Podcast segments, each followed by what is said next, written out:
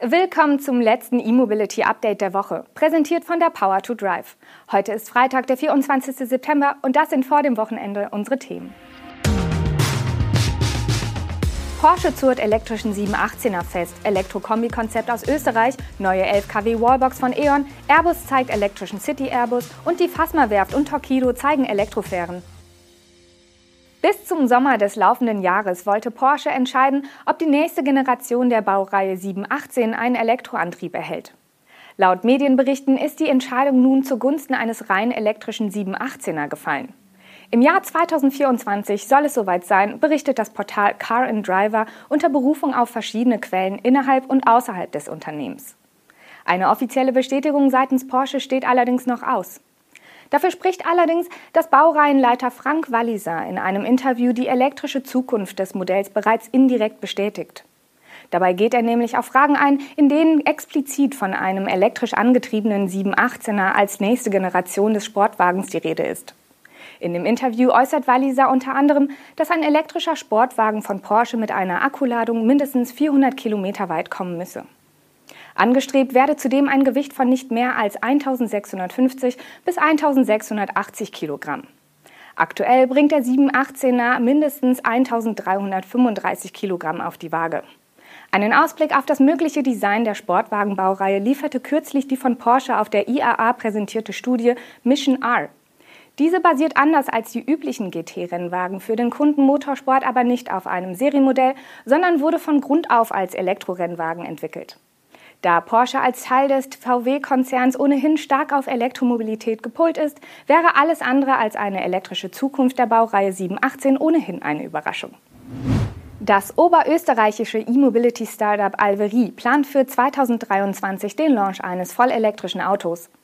Die Rede ist von einem Kombi- bzw. Shooting Brake. Das Modell, von dem es gegenwärtig nur Renderings gibt, soll auf der Plattform eines Drittanbieters basieren und im kommenden Jahr zunächst als Prototyp enthüllt werden. Unter dem Arbeitstitel Falco schwebt Alveri ein elegantes Fahrzeug mit 4,75 Meter Länge vor. Mit einer 80 Kilowattstunden Batterie soll eine theoretische Reichweite von 590 Kilometern möglich sein.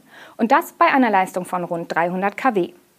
Wichtig ist den Köpfen des Startups zudem eine umfassende Smartphone-Einbindung, bei der das Mobiltelefon sowohl als Bordinstrument sowie auch als Schlüssel fungiert. Der spätere Preis soll bei knapp unter 50.000 Euro liegen, wobei der Viertürer allen voran per Abo-Modell vermarktet oder im Shared Mobility-Bereich angeboten werden soll.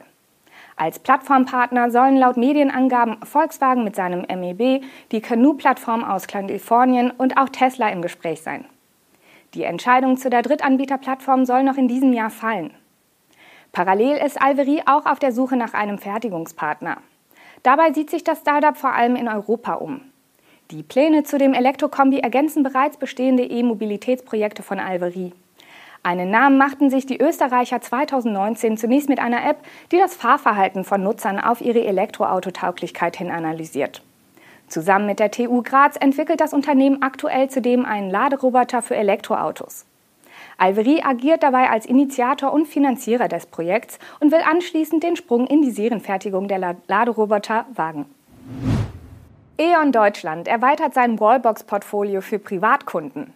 Mit der E.ON Drive V-Box Smart steht ab sofort ein neues Modell zur Verfügung.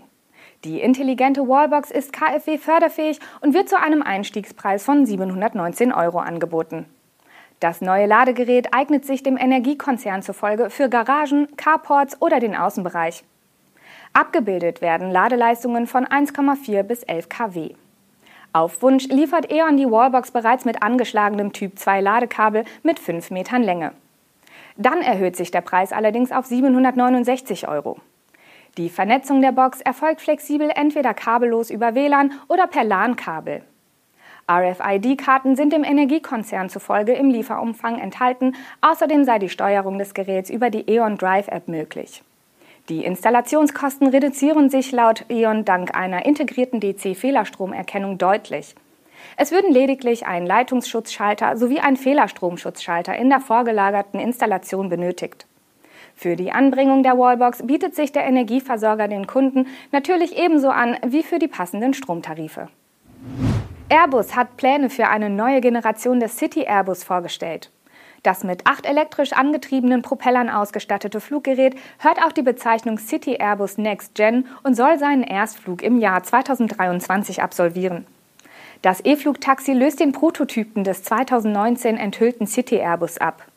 Es ist weiterhin auf die Beförderung von vier Passagieren ausgelegt, hat optisch ansonsten aber nicht mehr viel mit seinem Vorgänger gemeinsam. Die neue Studie ist mit festen Flügeln, einem V-förmigen Heck und acht elektrisch angetriebenen Propellern als Teil eines dezentralen Antriebssystems ausgestattet.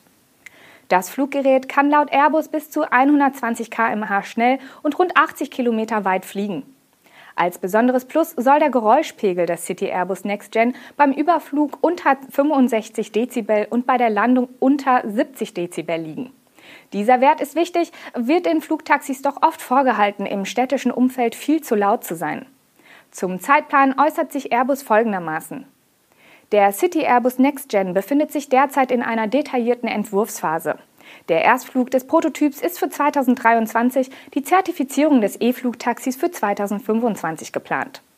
Wir sind bestrebt, einen völlig neuen Markt mitzugestalten, der die urbane Luftmobilität nachhaltig in die Städte integriert und gleichzeitig ökologische und soziale Belange berücksichtigt, sagt Bruno Even, der CEO von Airbus Helicopters. Er hebt vor allem die Balance zwischen Schwebe- und Vorwärtsflug hervor, welche die neue Architektur auszeichnen soll. Wir sind auf den Erstflug ziemlich gespannt. Deutlich bodenständiger kommt das neue Projekt der Fasma-Werft und des Antriebsherstellers Torquido daher. Die Unternehmen haben ein vollelektrisches Fährenkonzept für den öffentlichen Nahverkehr angekündigt. Natürlich kommt dabei das Antriebssystem Deep Blue von Torquido zum Einsatz. Es liefert mit seinem lenkbaren Ruderpropeller eine Dauerleistung von 100 kW und lässt sich um bis zu 360 Grad drehen, sodass sich die Fähre auch in engen städtischen Wasserstraßen leicht manövrieren lassen soll. Bis zu 100 Passagiere kann die Elektrofähre von Fassmer transportieren. Das modulare Konzept soll es den Kunden ermöglichen, die Gesamtlänge des Schiffes je nach Route zu konfigurieren. Zwischen 12 und 24 Metern ist alles möglich. Der Katamaranrumpf soll dabei Geschwindigkeiten von bis zu 25 km/h erlauben. Abhängig von der Gesamtbatteriekapazität kann eine tägliche Betriebszeit von 14 Stunden ohne Nachladen erreicht werden. Die Deep Blue Batterien von Torquido können Kapazitäten zwischen 80 Kilowattstunden und einer Megawattstunde erreichen. Die variable Innenausstattung soll individuelle Kunden- und Streckenbedürfnisse berücksichtigen. Neben einer flexiblen Anzahl von Sitz- und Stehplätzen mit Raum für Rollstühle, Fahrräder und Kinderwagen bietet die Fähre ein LED-Lichtsystem, eine Klimaanlage und ein Infotainment-System. Für längere Strecken oder Ausflüge können Toiletten, Kioske und Snackautomaten in das Elektroboot integriert werden. Das war unser letztes E-Mobility Update für diese Woche, präsentiert von Power to Drive, die Anfang Oktober in München stattfindet. Wir sind mit den News und Highlights der Elektromobilität am Montag wieder auf Sendung und wünschen Ihnen bis dahin ein schönes Wochenende.